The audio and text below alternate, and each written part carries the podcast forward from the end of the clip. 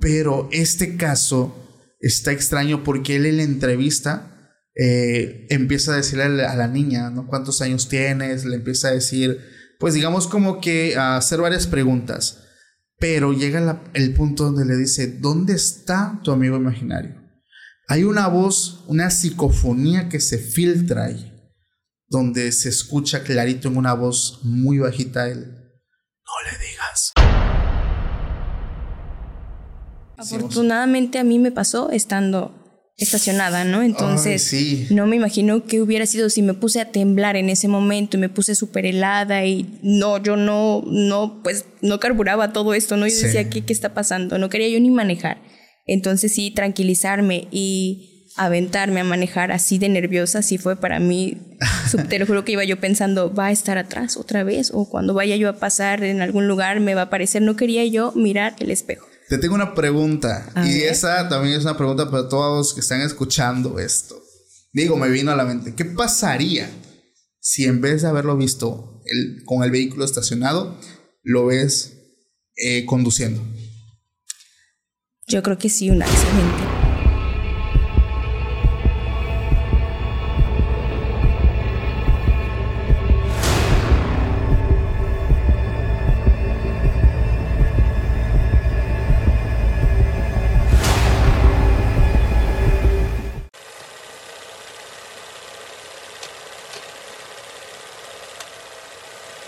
Hola, ¿qué tal amigos? Sean bienvenidos a un capítulo más de Podcast Extra Anormal. Mi nombre es Paco Arias y estoy muy feliz de estar nuevamente aquí con todos ustedes.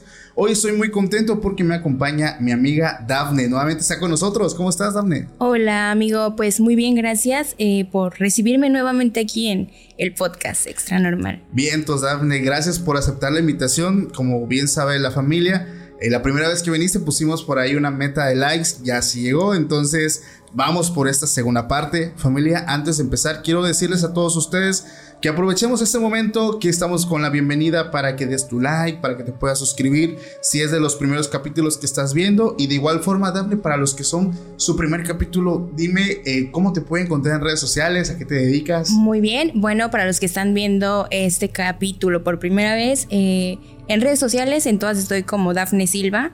Instagram, Facebook, TikTok, estoy activa casi en todas las redes. Eh, los usuarios varían, ¿no? Pero buscan Dafne Silva y, me encuentran. Yo estoy enfocada ahorita en un proyecto personal eh, que trata de ir a eventos, una cabina 360 y todo lo que tenga que ver con fiestas. Igual, si alguien por acá cerca de la cuenca del Papaloapan está interesado para un evento, recuerden, ahí están las redes sociales de Dafne para que pueda asistir. Gracias. Entonces, familia, vamos a empezar con esta noche de terror. De hecho, eh, ya estamos por dar las 10 de la noche. Yo estoy bien contento porque es la hora en la que, pues, luego se empiezan a sentir eh, por aquí ciertas cositas. Y luego también la familia me escribe que donde ellos están este, escuchando los capítulos pasan muchas cosas. Pero ¿cómo, ¿cómo fue tu experiencia cuando viniste la primera vez? no, bueno, tengo por ahí una historia. Oye, pero antes de, contártela, platicaba yo por acá que subiendo se siente enseguida así como que todo oscuro y acá, ¿no? Eres la segunda persona. De hecho, hace dos días vino también un invitado que tiene. ¿Cuál era el don, amigo? La clarividencia. Wow. Entonces él en su capítulo pues nos cuenta que tuvo un acercamiento con duendes, no con chaneques, con duendes, y que él desarrolló como que este don de poder sentir, eh, percibir este tipo de situaciones y sí me dijo, cuidado al final del pasillo, porque sí se siente, o sea, se siente algo muy pesado. Y ya nos dio unas recomendaciones por ahí, pero eres la segunda persona que me lo dice. Sí, no sé, iba yo subiendo y dije, esto ya está como que muy, lo ponen muy este muy real. Sí. Oye, ¿y qué tal tu experiencia? ¿Cómo te la pasaste? Mira, eh, la vez pasada me encantó, ¿no? El podcast, eh, pues obviamente un poquito nerviosa por ser la primera vez estar platicando aquí con ustedes, pero eh, tengo algo que platicarte que fue saliendo del podcast. Después de. Así es, después de. Yo creo que estábamos terminando como a esta hora, ¿no? Más o menos como a las nueve. Diez de la noche. Ajá, aprox. Entonces, eh, bueno, para los que están escuchando, yo iba eh, viajando en una moto rumbo a mi casa. Si ubicas hacia, como si fueras hacia el TEC. Sí, de hecho hemos, platicado de esa curva del TEC en otros capítulos atrás, o sea, donde muchos taxistas como que eh, hace muchos años, realmente después de las 8 de la noche, no pasaban por ahí. De hecho, se tomaban muy en serio. Pero te acuerdas que antes no había nada de iluminación. Claro. Ahorita ya. De hecho, ya está ahí un restaurante por ahí, no se ve todo muy bonito. Pero lo raro es que iba yo para este rumbo y justo mi mamá pasó por mí, siempre ando yo con mi mamá. Y pasamos un tope, tantito adelante por ahí por la curva, y le digo, ay mamá, mira qué raro, ya es bien tarde y está ese niño ahí dando vueltas, porque estaba un niño como haciendo un avioncito solito. Y yo todavía volteé a buscar a ver si había alguna señora, ¿no? O algo. Dije, a lo mejor está, no sé, un guardia o algo. Y estaba el niño solito. Pero lo peor de todo, Paco, fue que me dice mi mamá, ¿cuál niño? Y yo dije, no oh. inventes. Sentí algo que así atrás de que me puse súper nerviosa y dije, no puede ser. Ahora por ir al podcast, mira lo que me, me está pasando. Empecé a temblar, te lo juro. Yo dije, ¿qué pasó? Y volteé por el retrovisor. Nada. Nada. Oye, ¿y cómo era ese niño que tuviste? Mira, pues mm, yo lo relacioné con mi vecinito, porque tengo un vecinito de cuatro años, cinco, y este, pues un niño normal y lo vi, lo recuerdo que traía una playerita así de manguitas naranja, color naranja y una bermuda. Entonces yo dije, pues está jugando el niño, ¿no? No, no, no me espanté al momento. No me espanté al momento, pero los escalofríos vinieron cuando me dice mi mamá, ¿cuál niño? Y dije, no, no inventes. Y le dije, mamá, no estés jugando. Le digo, pues el que está ahí haciendo. Sí. Y volteo, te digo, y no, había, nadie. Y dije, no inventes que ya me van a volver a pasar cosas por estar oh, hablando en el podcast de todo esto. porque que eso que tú dices ya me lo han dicho otros invitados. Eh, hay personas que sí han vivido cosas muy fuertes, pero ellos dicen, es que quiero ir, pero si voy, estoy seguro, estoy segura que me van a empezar otra vez a pasar. Y yo no quiero eso. Y eso es lo que le he dicho mucho a la gente eh, que escucha eh, los capítulos y que nunca ha vivido una experiencia paranormal y que están buscando vivir algo, no lo hagan. ¿Por qué? Porque las personas que lo viven realmente eh, sufren como un tipo de acoso y es muy, ¿cómo te lo puedo decir? Muy difícil lidiar con estar percibiendo este tipo de cosas que a veces pues ya sale de lo normal completamente. Y que no lo quieres, ¿no? Claro. Porque a veces dices, no, ya, a ver, espérate sí, sí lo pensé y dije, hasta dije, le voy a avisar ahorita a Paco porque no inventes por estar platicando, porque muchas, muchas veces dicen que si tú empiezas a hablar estos temas y todo, pues es como si los invocaras, ¿no? O, algo. Y dije, no puede ser. Dije, ya no voy a volver a aceptar si llegamos a la meta. Pero mírame, aquí estoy, porque yo quería contarles lo que, lo que me había pasado, ¿no? Venga, de hecho, fíjate que eh, ya tiene mucho rato que hablamos de esa parte de, de Tuxtepec, que es este, la curva, la famosa curva del TEC, donde pues hubieron Ay, ¿cuál es la palabra que se ocupa para que no me lo censuren? Desvividos. Hubieron desvividos hace muchos años. Y es por eso que ese lugar, este, como lo comentábamos, muchos, muchas personas, conductores, choferes, no quieren o no querían pasar por ahí. Era una zona donde no había luz. De hecho, los llena de árboles, ¿no? Llena de árboles, claro, terrenos, este, solos y sí se sentía una presencia bastante pesada. Incluso un periodista de aquí de la ciudad que trabaja con la empresa Milenio acompañó a unos investigadores que estaban tratando de tener un contacto con entidades que habitaban ese lugar y sí lo encontraron. O sea, realmente eh, cuando suceden este tipo de sucesos que tienen que ver con em, la con pérdidas humanas, los lugares quedan sellados, quedan completamente cargados de la energía de estas personas. Luego eh, me decía el periodista europeo que nos acompañó que a veces la gente pone estos, este, estas crucecitas, pone toda esa orilla de las calles y lo que hacen cuando ponen esto muchas veces es anclar pues ese espíritu que se quede en ese lugar y ahí pueden pasar los años, pueden pasar eh, digamos muchas situaciones, pero eso va a seguir ahí y las personas lo van a sentir porque realmente son partes de la ciudad donde la gente, eh, no sé si tú recuerdas, la gente no le gustaba pasar por ahí solo. No, eh, o era muy típico que yo recuerdo que cuando iba a la secundaria mis compañeritos ya tenían su carro y estábamos en tercero pasábamos y apagaban las luces, ¿no? Y yo muerta de miedo porque apagaban todo y obviamente no se veía nada, Paquito, nada. No, es que sí está, era un, un tramo muy tenebroso, no había luz. eh, terrenos grandes, este, y sobre todo pues la típica historia, ¿no? De los conductores que veían a la mujer que se subía a su carro o simplemente la veían. Eh, la típica es que ellos iban conduciendo y les hacían la parada.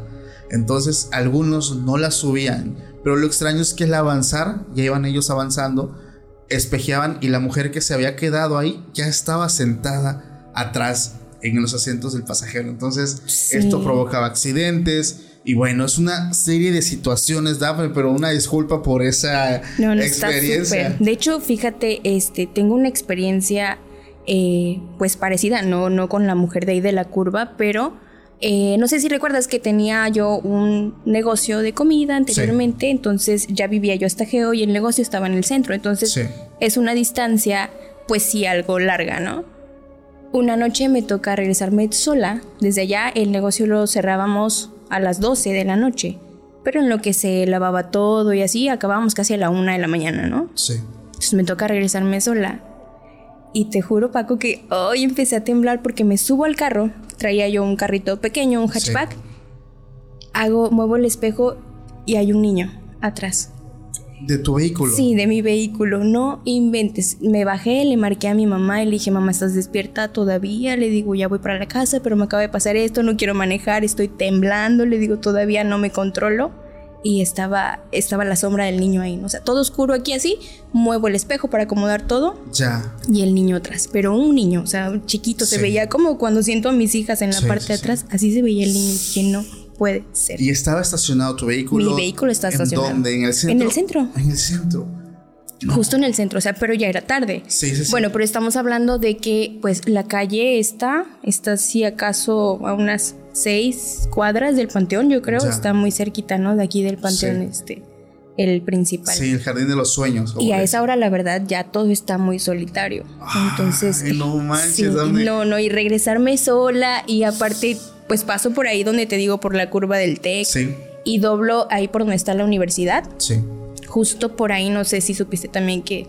Pues, Hubieron sí, situaciones. sí, sí, situaciones de que pues son, son muy tristes. Pérdidas humanas. Así es, entonces se siente una vibra, no sé si han pasado ustedes por ahí de noche y todo oscuro, sin luz, ay, no se te enchina la piel, horrible. Fíjate que hace mucho tiempo, o tal vez no tanto, salió de moda este juego Randonáutica, no sé si en algún momento claro, lo escuchaste. Sí, que te mandan a lugares y llegas a... No, no, no, no, sí he visto videos. Yo empezaba el podcast cuando recién estaba de moda esa aplicación y dice mi hermano, oye, vamos a ver qué onda, qué, qué encontramos. Se me hace curioso, Daphne, porque esta aplicación, pues como todo mundo, a lo mejor los que ya lo conocen saben que eh, pues te manda a lugares pues, random, aleatorios de tu ciudad, donde supuestamente puedes tener como que un contacto con algo. Sí. Pero ¿sabes a qué ubicación me daba a mí? Me daba la curva de cervecera, donde pues, sabes todo lo que ha pasado ahí. Y la gente también ya lo sabe. Y me mandaba a la curva del TEC, donde pasó eso. Ahí me mandaba. O sea, yo decía, ¿por qué me está Pero nunca fuiste. No, nunca fui. Una vez intentamos ir a una que me mandó cerca de mi casa porque no quería tan lejos, pero no vimos nada. Era un campo de fútbol, pero había muchos sapos. Era noche, pero había gran cantidad de sapos por todos lados. Estaba horrible. Pero este, pero no, no me atreví a ir porque mi hermano quería que fuéramos ya de medianoche. Entonces, sí es medio peligroso también, o sea, también por la situación de pues de seguridad y todo lo que tú quieras, pero sí, no, no me atreví a ir porque yo conocía lo que sí pasaba ahí. Y aparte, pues eh, te digo que he visto videos donde los mandan y encuentran luego hasta maletas con cosas horribles, ¿no? Horribles, sí, de hecho por eso se hizo famoso todo eso. Oye, Daphne, me dijiste que traigo una historia, una historia bien fuerte, de esas que yo estoy seguro que va a hacer que la gente que esté escuchando esto sientan, vean y, no sé, perciban cosas ahí donde están, ahorita. Claro, sí. La verdad, eh, esta, esta historia eh, me sucedió, pero no la viví meramente yo. No sé si ya la, contaremos porque tengo algunas otras, ¿no? Todavía, pero pero sí, sí, sí está fuerte. Mi mamá lo vivió igual conmigo, pues desde siempre he estado con mi mamá, hasta la fecha vivo con mi mamá, entonces todas las cosas nos han sucedido juntas, ¿no? Pero bueno, antes de pasar a esa, eh, tengo otra de cuando vivía yo por el Panteón. Va. Oye, las que viviste por el Panteón que ya la gente escuchó están tremendísimas, ¿no? Sí, oye, por cierto, este, el chico que, que, que pasó todo esto ah, conmigo, el de Zacatecas, dice que él viene. Sí, viene al podcast. Sí, viene al podcast, vientos, vientos. Qué bueno que me lo dices. Igual aquí lo vamos a contactar porque eso del cerebro abierto no lo había escuchado. ¿Cómo era? ¿Cerebro o cabeza? Sí, cerebro abierto. Eso, no lo había escuchado. Me puse a investigar, obviamente, después para saber qué era. Y es una terminología que ocupan personas que mm, describen la facultad de la persona que puede tener como este tercer ojo abierto, ¿no? poder percibir, incluso funcionar como mediums para que las personas o entidades, perdón, puedan habitar tu, cuerpo. Entonces, eso es el cerebro abierto en ahora sí que en palabras simples. Este, pero si no, no lo conocía hasta ese punto que tú me lo platicaste. Pero qué bueno que me dices, porque sí, sería interesante platicar con él, ¿eh? Sería, sería chido. Sí, la verdad sí, sí le comenté y dice, pues. Bien, todos. Aquí estoy, dice, para cuando me inviten. Eh, bueno, y cuando estaba yo ahí también, eh, no lo platiqué la vez pasada, pero escuché La Llorona. ¿La escuchaste? Sí, fue la primera vez que yo la escuché, no la había, no la había escuchado. Para mí yo decía, bueno, pues es una leyenda de por acá, ¿no? Algo, algo normal.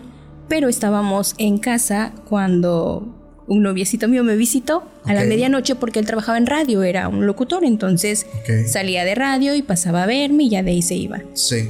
Él no creía en estas cosas, estábamos platicando y todo, y de repente se escucha un lamento, pero yo creía que era el típico el de mis hijos, ¿no? Sí, sí, sí. Porque yo nunca había escuchado nada. Ajá. Y no, cuando oímos así, pues se escuchaba lejísimo. El río estaba a dos cuadras de donde yo vivía, ¿no? Entonces se escuchaba muy, muy lejos y empezamos a escuchar el lamento así, larguísimo, larguísimo, sin ninguna pausa. Y yo dije, ¿qué persona puede aguantar tanto sí. si está fingiéndolo, no? Claro. Y dije, no inventes, no, creo que se fue como a las 3 de la mañana de que no quería salir de ahí de mi casa, del miedo que nos dio porque se escuchaba horrible. No, y se escuchaba lejos. Se escuchaba muy lejos. Esa es la cuestión de cuando la leyenda dice que se escucha lejos. Es porque está cerca. Ay, sí, no, qué Oye, pero lo que siempre le pregunto a la gente que me ha contado que escucha la llorona, ¿cómo es?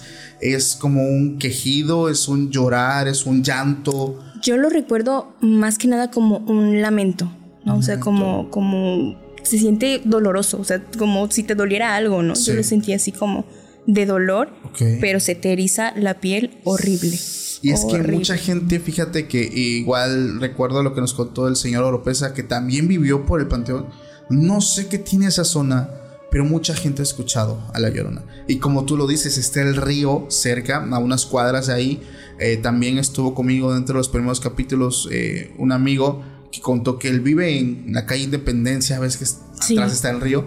Él la lograba ver, incluso se lo intentó llevar. Gracias a su mamá y a su abuela impidieron que se lo llevara. Pero él dice que su abuela todo el tiempo le decía, hijo, es que dice que su casa eran dos pisos, eh, su abuelita dormía abajo y él dormía arriba con sus papás.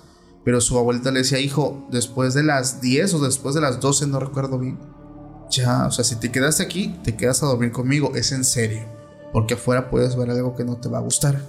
Entonces él decía, o sea, son cosas de mi abuela que me quiere meter miedo. Y una vez dice, no, pues sí me quedé con, pues, con ella y sí se hizo tarde. Entonces mi abuela me dijo, hijo, no te vayas. Dice, pues yo pensé que estaba jugando. Y dije, no, abuela, ¿cómo me voy a quedar a dormir aquí? Yo tengo mi cuarto y pues subo las escaleras y llego. Pero la cuestión es que él dice que sale del cuarto de la abuela, va con las escaleras y a la mitad de las escaleras pues hay una ventana que apunta hacia el río. Y él dice, pues yo me quedo parado ahí porque veo una silueta blanca eh, a un lado del río que venía caminando. En ese momento me perdí, me dice, me perdí. O sea, al, al yo al quedarme viendo eso, como que sentí que entré en un tipo de trance y lo único que recuerdo, y esas son sus palabras, que igual la gente que ya vio el capítulo no me va a dejar de mentir, dice, era a mi abuela eh, eh, perdón, a mi abuela abrazándome eh, con una sábana y a mi madre gritando, no te lo vas a llevar. es lo único que yo recuerdo y lo vivió aquí en Tuxtepec. Es lo único, me dice que él recuerda a su abuela que lo agarró con una sábana y su mamá gritándole, no te lo vas a llevar, no te lo vas a llevar. Entonces él supo que no era broma lo que su abuelita le decía, de que se quedara pues ahí, o sea, que ya no saliera. No sé, digo, es muchas las personas que me han dicho que, sobre todo las personas que viven cerca del río, que han tenido el contacto con esta entidad. Pero digo, ya tú eres una más que me cuenta esa anécdota de que estaban pues básicamente pegaditos ahí, pero no manches, dame tremendo. Digo, nunca, yo no he tenido la, la, fortuna o la mala suerte, no sé cómo llamarle, pues de escuchar esta entidad, pero definitivamente lo que todos me dicen es que es un llanto totalmente desgarrador. Oye, y sabes también que eh, enfrente del panteón estaba ahorita recordando. Yo sé que por aquí eres muy fan de las historias de los chaneques. Sí, claro. Recuerdo yo no sé, no he vivido una experiencia así tal cual con un chaneque, pero eh, recuerdo que estábamos una noche sentados, nos gustaba, no sé si anteriormente a ti te tocó con tu abuelita, con tus papás o algo, que les gustaba sacar mecedoras a la calle y estar ahí, ¿no? Sí, sí, Corría el aire y todo, entonces estaba mi mamá ahí con las vecinas y estábamos los niños ahí sentados en la banqueta. Y yo creo que no era muy tarde, si acaso como a las 10 de la noche, porque todavía pasaban vehículos por ahí. De repente vemos cómo de adentro del panteón se sube un niño en la barda, en la orilla de la barda. Y va caminando, ajá. y salta, o sea. Y salta, pero, pero se ve como si fuera, como si fuera un, niño con cara de grande. O sea, oh, ya. No sé, no nos hizo nada, no nos miró, solamente siguió caminando pero caminado sobre la barda. Sobre la barda. Impresionante. Así es. Porque una, eh, pues la barda alta son cerca de 3 metros. Sí, aprox, ¿no? Sí, sí, aproximadamente. Y sobre todo la característica principal de los chaneques, que vengo estudiando este fenómeno ya un tiempo atrás, es que son entidades, y la gente aquí también lo va a saber, este, em, para que también lo sepan, como que diferenciar de los duendes, tienen como un comportamiento similar pero son más grandes los chaneques, porque los duendes son más pequeños. Eh, incluso la persona que estuvo con nosotros hace unos días nos platicaba de que tienen el clásico gorrito. Pero los chaneques, siento, yo siento en lo personal, no es que así sea, yo, yo lo siento. Los chaneques tienen eh, como que más esto de tenerles más cuidado. Porque son entidades eh, que mm, como tal no te puedo decir que son buenos o malos. Porque ellos tienen una característica, ellos son de una forma, entonces ellos no ven lo bueno de lo malo, simplemente tienen su actuar, es en base a, cómo son. Por ejemplo, ellos, su naturaleza y lo que todo el tiempo hemos comentado es que son traviesos. En sus travesuras pueden hacer cosas que parezcan malas o cosas que parezcan buenas, pero son traviesos. Lo raro del fenómeno es que personas se han quejado que han intentado llevarse a sus hijos, perder a sus hijos Aquí, por ejemplo, está uno que le pasó con una de sus, con su niña recién nacida, que intentaron pues, eh, pues llevársela en plena luz del día. Este, pero la característica que tú dices es esa, o sea, son niños, en teoría, aparentemente niños con rostros ya de personas adultas, avejentados, extremadamente delgados. Algunas personas lo describen que tienen dos pies izquierdos o dos pies derechos, cuatro dedos pero que sus ropas son viejas, son andrajosas, son sucias, pero tienen estabilidad de poder saltar, obviamente, entre árboles, ramas de árboles. Y algunos dicen que no sé qué tienen los árboles de mango, pero que ahí habitan ellos. Incluso que hay dos, tres chanequitos por cada árbol de mango. Entonces no sé si en algún momento escuchaste acerca de eso. No, no había escuchado. Yo había escuchado, pero que de, el de almendras, ¿no? También. El de almendras, sí, pues también es bastante grande. Sí, no inventes. Ay, qué feo. Sí, no está Sobre todo porque donde yo vivía tenía un chingo de árboles de mango. Oye, por cierto, eh, cuando, cuando te sucede que, que, ves a un familiar, también es algo que, que te impacta mucho. Claro. Yo recuerdo muy bien que en un cumpleaños mi abuela llegó a, a visitar. Tuyo. Mi abuela, sí, mi abuela falleció de una enfermedad terminal. Sí. Y eh, pues sufrimos mucho con su partida. Yo, a mí me costó mucho asimilarlo, pero en un cumpleaños eh, recuerdo que la soñé y cuando sentí que ella se iba, pero fue, fue un momento en el que ella me dijo, ¿sabes qué? Felicidades, te amo, te extraño, cuídate mucho, o sea, como si estuviera conmigo. Claro. Pero cuando me di cuenta que era algo que estaba sucediendo, me dijo, me tengo que ir. No me dieron mucho tiempo para estar aquí. ¡Wow! Yo estaba sentada en mi cama, con los brazos así, cuando mi mamá me despierta. Y me dice, hija, ¿qué pasa? Y yo estaba llore y llore y llore porque ya se iba mi abuela. Y ahorita eh, recordé este, esta anécdota de, de cuando un familiar te viene a visitar. Yo no sé, te digo, yo sentí que era un sueño, pero ya después cuando mi mamá despierta y me dice, oye, es que estabas dormida y estaba, estaba yo, o sea, yo abrí los ojos y estaba yo con los brazos así, como si estuviera yo, así es, como si estuviera yo abrazando.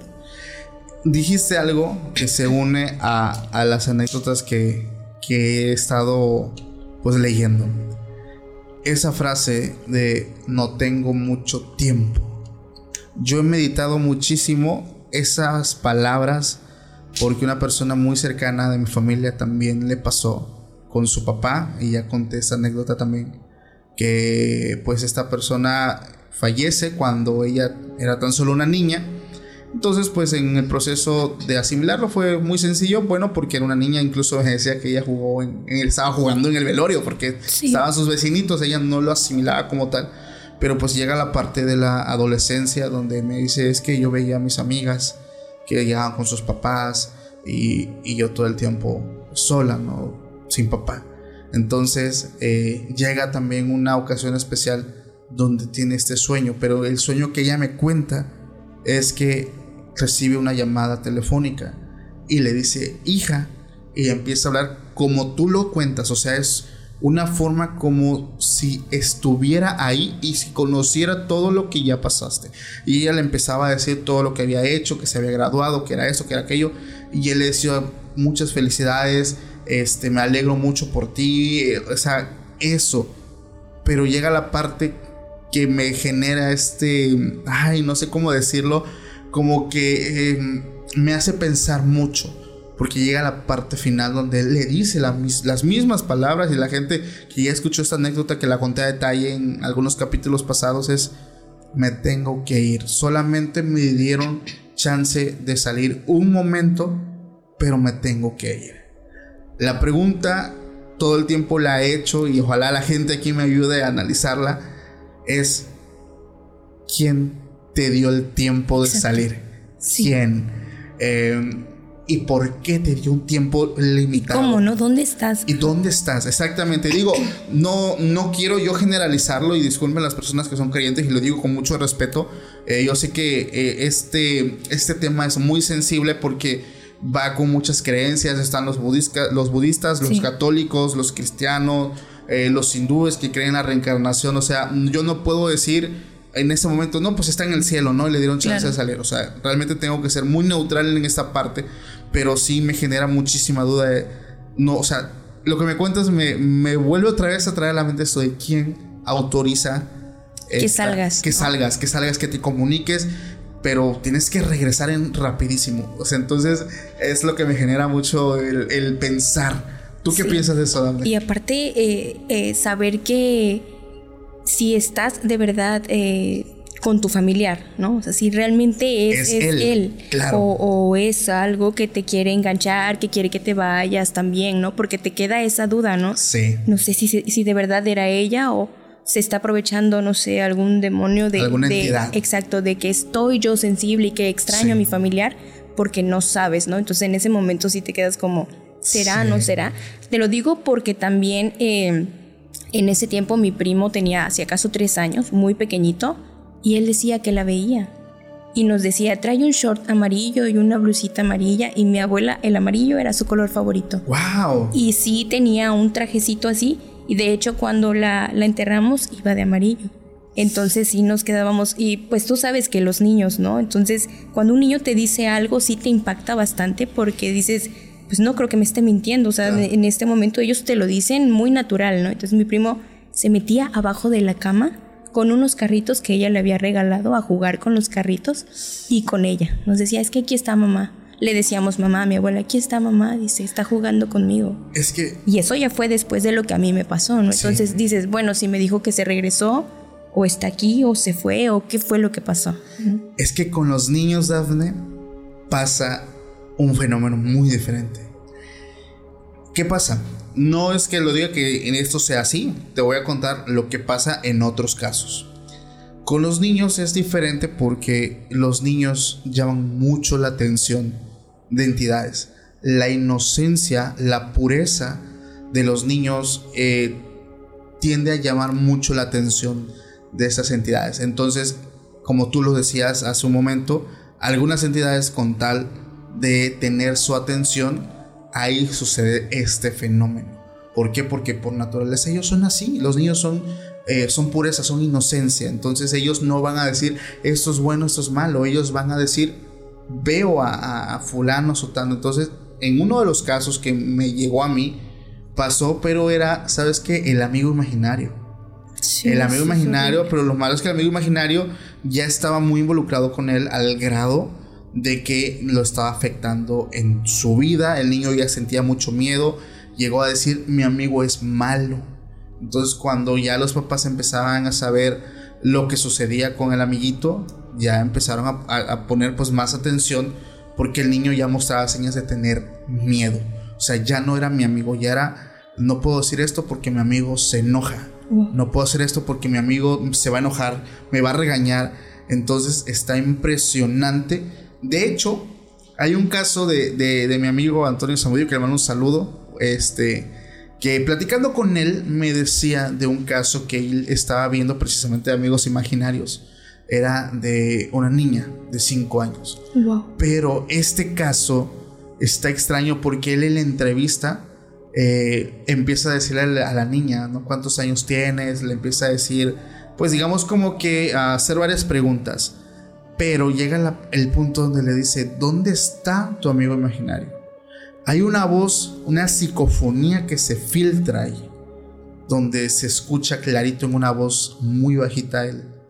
No le digas. No. Así. Así entonces es uno de los casos que él lleva a su agencia, lo empieza a investigar. De hecho, más adelante si volvemos a tener otra colaboración con él, me gustaría que hablemos de ese caso porque es uno de los casos, tengo entendido, más fuertes, amigos imaginarios, porque la niña ya estaba muy, muy influenciada por esta entidad que, que evidentemente no hablamos de algo que sea bueno. Sí. Pero los amigos imaginarios son otro nivel. Sí, que fue lo que te digo que le pasó a mi nena y... Ah, sí, cierto. yo, pero estaba yo, estaba yo este, pensando en, ¿y si no se ha ido? O sea, si realmente no se ha ido? O sea, porque también me entró esa duda, ¿no? De, claro. Yo dije, bueno, ya nos dejaron de molestar, pero si ahora que empezamos otra vez a hablar, porque ella me pregunta, ¿no? Oye, mamá, ¿y qué es esto? ¿Y por qué escucho niños? ¿No? Porque te digo que ahí donde vivimos en la madrugada se escuchan carcajadas de niños que están jugando. Ahorita. Sí, ahorita en la casa donde estoy viviendo. No nos ha pasado nada pero es que ahí en la esquina hay un negocio, entonces siempre trato como decir, no, es que es la taquería, ¿no? Es esto.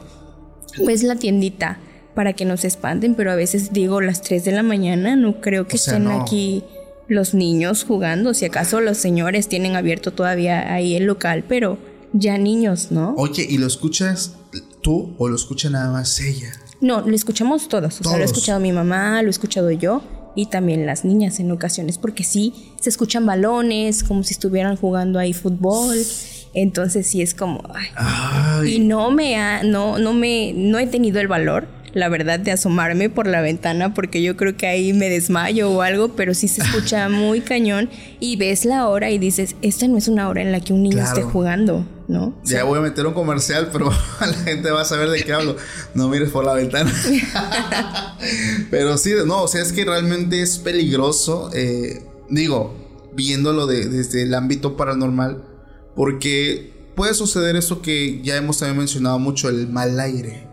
Ah, cuando te pega el mal aire, o sea, que te empiezas a sentir mal físicamente, te sientes cansado, cansada, dolor de cabeza, incluso llegas a tener fiebre, eh, son síntomas del famoso mal aire. Oye, sí, que tienes historias de eso porque, ¿sabes? Eh, a mi tío le pasó, al hermano de mi mamá. Sí. Dice que estaba, eh, cuando estudiaba en el tecnológico, estaba haciendo su tarea y le tocaron la puerta no vio la hora, pero ya era de madrugada porque estaba haciendo su, tesis. Sí. Le tocan la puerta y él abre normal y amanece con la boca chueca. Le duró días la boca chueca. No vio nada, no le pasó nada. Sí, Solamente escuchó que tocaron, abre la puerta y la boca se le enchueca. Oye, eso está Entonces, Ajá, sí. O sea, yo ahorita que me estás mencionando esto, recordé que él nos contó eso y que nos dice, nunca abran la puerta si les tocan después de la medianoche. Sí, sí, sí. De hecho, también personas eh, decían el, bueno, el no abras y no salgas. Ajá, no, no salgas. porque es cuando pasan estas situaciones. Me acuerdo que eh, una vez hablé de ese tema de un post que me encontré en Instagram que decía, si ya estás en tu cama, que ya te vas a ir a dormir, ya te pusiste la pijama, ya estás listo, lista para acostarte y te llega un mensaje, no salgas, porque es cuando interrumpes el ciclo de la vida, o sea, porque ya tú tenías que estar listo para dormir y por alguna situación sales de tu casa y es cuando ocurren situaciones como robos, asaltos, accidentes, donde puedes estar, sufrir desde una lesión leve hasta, no sé, hasta perder la vida. Entonces, e, eso, fíjate, eso sí creo que, que, tenga algo de cierto, porque tengo familia que, que por una X o Y situación, este, pues pasó. De hecho, no, no, sé si recuerdas una noticia que sacó aquí un periódico muy famoso hace como uno o dos años. Eso me dio mucha tristeza cuando lo vi, porque era una pareja joven, eh, no más de 20 años los dos. Este, ya vivían juntos y la muchachita estaba embarazada. Entonces eh, la nota decía que eran creo que las 12, ya casi la una, y ella le dijo a su esposo, a su pareja, que tenían antojos. Entonces él ya se iba a ir a dormir. Entonces le dijo, no, pues ve aquí nada más al Oxxo en la moto este, y tráeme unas golosinas. Tengo mucho antojo, tu bebé quiere comer. Y pues digo, como todo macho de nosotros, claro, mi amor, pues voy. También lo, hice en su momento. Pero ahí fue donde pasó la tragedia. Porque él dice, eh, o la nota cuenta que él estaba en el semáforo, de hecho el semáforo estaba en rojo, estaba el detenido y una camioneta venía a toda velocidad y lo impactó. Perdió la vida al momento. Entonces yo cuando leí esa nota, de hecho no tiene tanto tiempo que salió, fue aquí en la ciudad recordé precisamente esas palabras de, esa publicación de si ya estás en tu casa, no salgas. Incluso muchas personas me decían, ay, eso es falso, yo sí salgo y digo, no es que a fuerza te tiene que pasar algo, ¿verdad? estamos hablando de es que es una creencia, puede llegar a suceder en algún momento, pero no significa que si hoy lo haces, pues hoy te pasa algo, ¿no? Pero lo que llama la atención de esto, Daphne, es que muchas personas sí les ha pasado, salen de casa y ya no regresan. O sea, es un tema muy, muy fuerte. ¿Ya lo habías escuchado? Sí. No, no, eso no, pero sí que estar en la calle ya en horas de la madrugada es, es peligrosísimo, ¿no? O ir en carretera también. No, hombre, no, a mí yo cuando viajo sí me, me da un pavor y más cuando es por la sierra de Oaxaca. Oh, ya la gente ya la conoce, ya le regalamos un capítulo ahí mostrándole la sierra de Oaxaca a la gente y, y sí desean, oye, sí, hay muchas curvas, está bastante fuerte, digo, para que vean que no era... Y aparte, ¿no sientes que el ambiente está súper tenso? Sí, Yo sí pregúntale ahí al chofer cómo se estaba sintiendo cuando hablamos de exorcismos en ese momento. La gente, incluso es chistoso porque la noche estaba tranquila, eh, no había neblina, pero en cuanto empezamos a tocar temas un poquito más fuertes, la neblina se empezaba a espesar, pero cabroncísimo, ¿eh? Terminábamos de hablar y se volvía otra vez a ir. Y tocábamos otro tema y se volvía. Entonces la gente se dio cuenta de eso. También dijo, es que, digo, es muy curioso, o sea, mucha casualidad que pues hables de esto y Sí, y, cuando vas dando la vuelta dices que no me aparezca nada porque sí se siente el ambiente súper, súper pesado, ¿no? Y más de noche. Bueno, de día también, ¿no? Pero de, noche es... Es otra onda. No, sí, cañoncísimo. Fíjate que, eh, bueno, voy a aprovechar por aquí a mandarle un saludito a Aldo Ceja, que hicimos amistad después de lo del podcast. Entonces, él me contó una historia igual cuando, cuando iba viajando.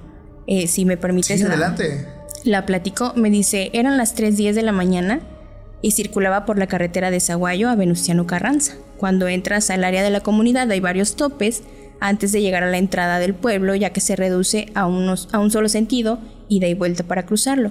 En el último tope, para llegar a la entrada del pueblo, veo a, a unos 10 metros un bulto en medio del camino, justo donde están las rayas blancas que dividen los dos sentidos. Estaba en posición de cunclillas, Realicé mi cambio de luces a las altas para que se moviera y poderla ver bien, ya que con la unidad que yo llevaba en ese momento, pues era muy grande, ¿no? De tres toneladas y media. Por lo mismo de ancho, le pasé por un costado, casi rozando el cuerpo. Pero aún así que me acerqué tanto, le hice el cambio de luces, no se movió. Pero fíjate que eh, lo extraño es que justo en el momento que el eje delantero de las llantas quedan al lado de ella, porque en el momento no sabía que era una mujer, pero ya después se dio cuenta que era la silueta de una mujer y se veía como encorvada, comenta, y se veía como si trajera una sábana blanca o bata. Entonces al momento de pasar junto al, justo al lado de ella, eh, se cruza rapidísimo del lado del piloto al lado del copiloto. O sea, así de la nada. Dice que pensó que la había atropellado o algo. Sí. Y que al momento que está del lado del copiloto, le toca la ventana, ¿no? Ah, la vida. Ya ahí es donde dice que sintió, a él nunca le había pasado nada, o sea, nada eh, paranormal. Y dice que vio su rostro demacrado y los ojos súper oscuros, redondos, dice así, muy, muy feo. Y sí, la verdad, quedó muy, muy impactado de que le dio el susto de su vida, ¿no? Y lo fue meditando, fue tranquilizándose y todo. Y ya cuando se paró por un oxo, ay, no sé si se pueden decir. ya cuando se paró por un oxo, eh, le comentó al cajero y le dijo, yo que usted, dice, me pondría a rezar un Padre Nuestro porque son varias personas que le sucede esto por aquí. O sea, ya es una entidad que habita esa parte de la carretera. Sí, sí, sí, sí. Yo dije, no, es que salir de carretera está es, otra onda. muy cañón, sí. Y es que, digo, estos, estas entidades lo que hacen es reclamar almas. Sí. Porque lo que buscan es ocasionar un accidente. O sea, que el conductor pierda eh, pues, la cordura, eh, se llene de espanto, de nerviosismo, se le olvide que está sobre carretera y es donde vienen pues esos accidentes que cobran las vidas humanas. Entonces, muy similares a las entidades del kilómetro 31, a las que habitan cualquier carretera donde ven niños, mujeres, monjes. Las personas se espantan, sobre todo cuando ves a esa entidad arriba de tu vehículo, como en tu caso. ¿Por qué? Porque pierdes el control total, o sea, estás mirando hacia atrás, se te olvida que vas conduciendo y esto provoca accidentes fuertísimos. Afortunadamente a mí me pasó estando estacionada, ¿no? Entonces, no me imagino qué hubiera sido si me puse a temblar en ese momento y me puse súper helada y no, yo no, no, pues no carburaba todo esto, ¿no? Yo decía, ¿qué, ¿qué está pasando? No quería yo ni manejar. Entonces sí, tranquilizarme y aventarme a manejar así de nerviosa, sí fue para mí, te lo juro que iba yo pensando, va a estar atrás otra vez o cuando vaya yo a pasar en algún lugar me va a aparecer, no quería yo mirar el espejo. Te tengo una pregunta. y esa también es una pregunta para todos que están escuchando esto. Digo, me vino a la mente. ¿Qué pasaría si en vez de haberlo visto con el vehículo estacionado, lo ves eh, conduciendo? Yo creo que sí, un accidente. Sí, o sea, ¿piensas que perderías como que el control total de la unidad? O sea, yo creo que sí, O, o, no sé, yo me imagino que yo hubiera frenado para querer bajarme o algo, porque si en ese momento me bajé para hablarle a mi mamá, yo creo que hubiera yo hecho lo mismo, pero imagínate que vinieran carros o algo, yo creo que ahí ocasionó, un, accidente, muy feo, ¿no? No sé qué, qué sería lo peor, pero... Claro. ¿Por qué? Porque es bueno también pensar en esto, porque digo, todos estamos como que eh, pues de que nos puede pasar en algún momento, ¿no? Digo, hablamos que el fenómeno paranormal pasa en cualquier momento, no es necesario que sea de noche, puede ser de día, pero meditar un poco de cómo sería nuestro comportamiento, pues para evitar ser víctimas de esta entidad, ¿no? Por ejemplo, yo una vez me lo cuestioné también, dije, ¿qué pasaría? De hecho, a esto lo conté hace algo de tiempo, hace muchos años pues trabajé en una empresa de pollos, por ahí hice un TikTok donde estaba yo acomodando algunas cajas, yo entraba a las 4 de la mañana a trabajar, entonces este pues yo recorría media ciudad hasta el muro para llegar a, mi trabajo. Yo salía de casa a las 3.30 de la, de la madrugada. Entonces, mi terror, y eso también se lo confesé al, al Quique cuando hablé con él. Dije, güey, es que yo iba en, en mi vehículo y siempre, siempre, siempre tenía la pinche costumbre de mirar al retrovisor. Siempre, y no sé por qué siempre sentía o imaginaba que había alguien sentado, llámese niño, niña, eh, una persona, una sombra, una entidad siempre, y siempre tenía como que ese temor. Eh, yo iba manejando, digo, 3.30 de la madrugada, hablamos de la hora, pues la hora fuerte de los fenómenos, ¿verdad? Entonces, y yo pensando en esto, dije, ay Dios, o sea, yo me ponía a hacer otra cosa, ponía música, le subía el volumen, me metía en mi mundo, porque si no iba sin eso, sí me sentía digo, hay como que una sensación de pesadez. Sí, y aparte sientes como que alguien siempre está ahí. Sí, esa es la sensación. ¿no? Y o no sé si te ha pasado que te bañas, te estás poniendo el shampoo, cierras los ojos y sientes que hay alguien. Entonces te enjuagas rápido porque dices, no, aquí hay algo. O sea, enseguida se siente, pues así, ¿no? Así pasa cuando dices, no, quiero voltear. Yo creo que de ahí ya no quise volver a manejar. sí manejo, pero sí, la verdad, esa experiencia, pues sí te marca, ¿no? Porque sí quedas como que traumadito o algo y, ya no ya no es lo mismo. Oye, Dafne, ya estamos casi, casi, no, no, todavía no terminamos, pero casi por terminar. ¿Alguna anécdota que nos quieras contar antes de terminar el capítulo? Ok, sí, bueno, que sea la, última anécdota, la que dejamos la más para el fuerte. Sí, eh, bueno, yo como desde siempre les he contado, desde el capítulo anterior, vivo con mi mamá. Entonces eh, hubo una, una situación aquí que ella vivió. Les decía yo que sí fui parte de esto, pero yo no lo, no lo sentí, no me di cuenta, no, no pude observarlo. En donde yo siempre he dormido con el cabello suelto. Ok. Me gustaba dormir con mi cabello suelto y estar así. Hasta que una noche ella vio a una mujer sentada al lado mío, trenzándome el cabello. Entonces se veía la sombra de la mujer ahí, normal, como si fuera ella, como si fuera mi mamá agarrándome el cabello, pero yo bien dormida. Y yo te digo, no lo viví eh, específicamente porque yo no sentí, yo no me di cuenta, yo no lo noté eh, pero mi cabello se, se trenzó. Entonces, dices, ¿cómo vas a amanecer con el cabello trenzado si te dormiste con el cabello suelto, no? Pero pues a veces no le prestas mucha atención, ¿no? Pero lo fuerte, Dafne, que tu mamá... Que ella lo vio. Que ella lo vio. O sea, sí me ha tocado escuchar de personas, de mujeres que dicen, es que despierto con cabello trenzado, pero ellos, ellas piensan que es porque a lo mejor entre dormidas, que no sé, X o Y, te agarras el cabello sin querer, se hace un tipo de trenza o te lo amarras o algo. Pero que te digan, hija, alguien te estaba. Pasé por tu cuarto, te vi dormida y alguien estaba sentada, o sea, al lado de ti, haciéndote una trenza en el cabello. Sí, no, eso sí está. ¿Y tú nunca sentiste la presencia, Daphne? Mira, yo siempre te digo, no sé si es porque soy muy miedosa, la verdad, en todas estas cosas, pero siempre he sentido que alguien me sigue. No sé, de repente siento y volteo o siento que me tocan el hombro, pero trato de no darle importancia. Nunca me, me, ha sucedido que me espante tanto por, esta, por esta sensación, ¿no? De que está alguien ahí, pero sí también me ha pasado que estando en mi cama puedo ver cómo se sientan. Sí te, te ha pasado que se sientan en el colchón y se hunden. Sí, el peso. Ajá, me ha pasado, pero pues me dicen, eh, tú habla, a lo mejor es alguien, ¿no? Que algún, algún familiar que, está ahí contigo, que se quiera comunicar. Cuando recién igual falleció mi cuñado, nos sucedió, nos sucedió esto y, vimos cómo el colchón se, se, hundió. Entonces tratábamos de relacionarlo, ¿no? Como, bueno, son, son nuestros familiares, no, no nos espantemos.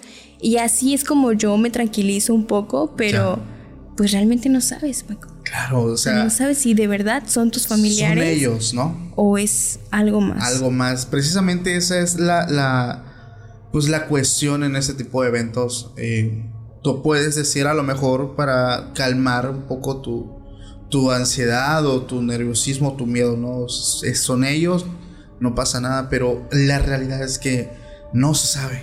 No podemos saber si realmente son ellos o lo que tú decías en un principio, que pueden ser entidades que se puedan hacer pasar por eh, ciertas eventualidades que están pasando y tú digas, no, pues es mi familiar, pero realmente vivimos con esa, pues esa duda, ¿no?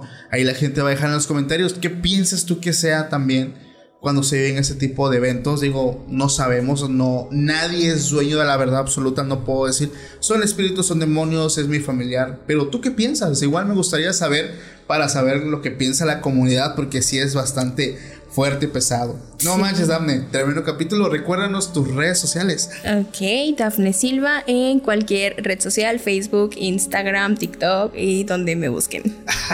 Perfecto, Dafne. Muchísimas gracias por haber pues aceptado esta segunda invitación. Yo me la pasé bien, bien chévere porque las historias que tú nos traes, digo, sobre todo, yo considero, y te lo digo honestamente, que tú tienes un don. No sé si en algún momento lo has pensado. Sí, lo he pensado, Paco, pero fíjate que me da miedo aceptarlo. Yo creo que también por eso no, pues no, ni lo he desarrollado, ni nada, ¿no? Porque como que lo dejé a medias, yo creo, ¿no? Entonces sí me da pendiente porque yo siento que, como te decía hace rato, tal vez no se han ido. Y ahí están. Y solamente están esperando un momento en el que digan, aquí y vamos a regresar con ella, ¿no? Y es que desde la primera vez que me contaste eh, tu, tu, experiencia, ¿no?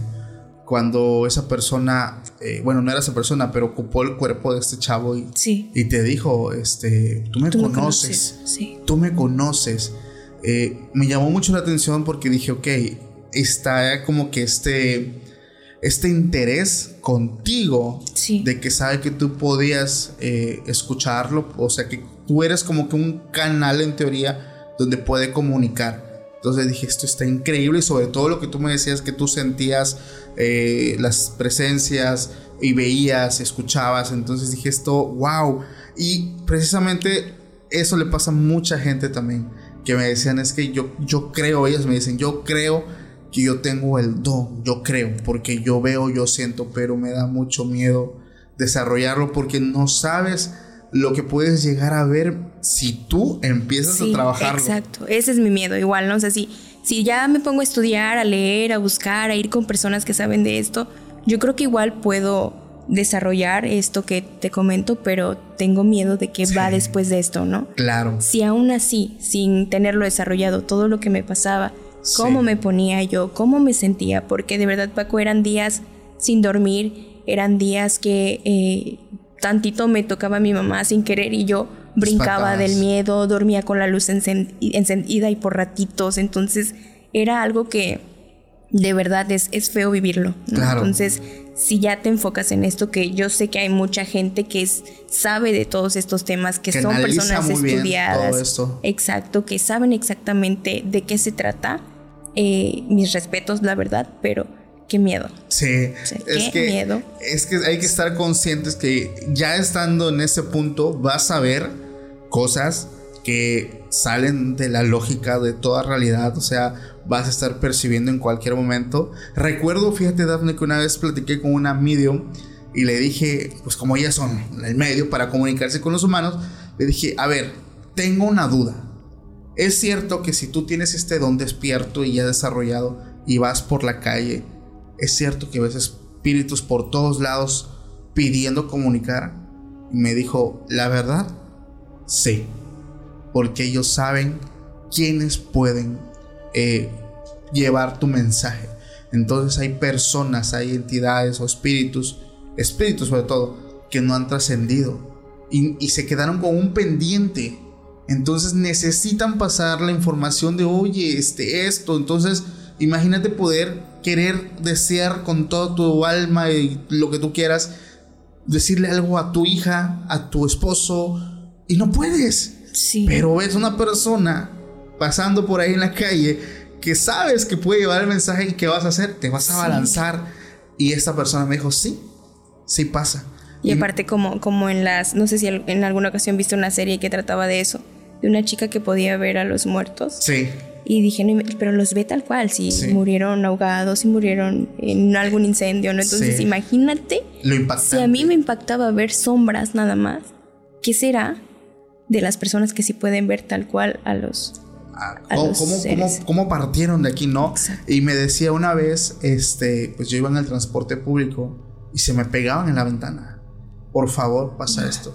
O sea, es fuertísimo. Hablamos de un nivel extremo pero pues como te lo dije, o sea, es un tema muy delicado eh, y mi respeto también, obviamente, para las personas que pues se dedican a esto. Es, yo creo que no vuelves a, ver las cosas igual, o sea, ya eres otra persona. Pero bueno, Damne, tremendo capítulo nos acabas de dar. Muchísimas gracias, Paquito. Gracias a todos también por eh, hacer la por cumplir la meta y traerme de nuevo.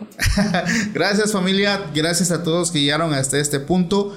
Ya saben que los quiero mucho más a ustedes que terminan los capítulos. Les mando un fuerte abrazo y nos estamos mirando próximamente en un nuevo capítulo. Pásenla bonito. Hasta la próxima. Bye.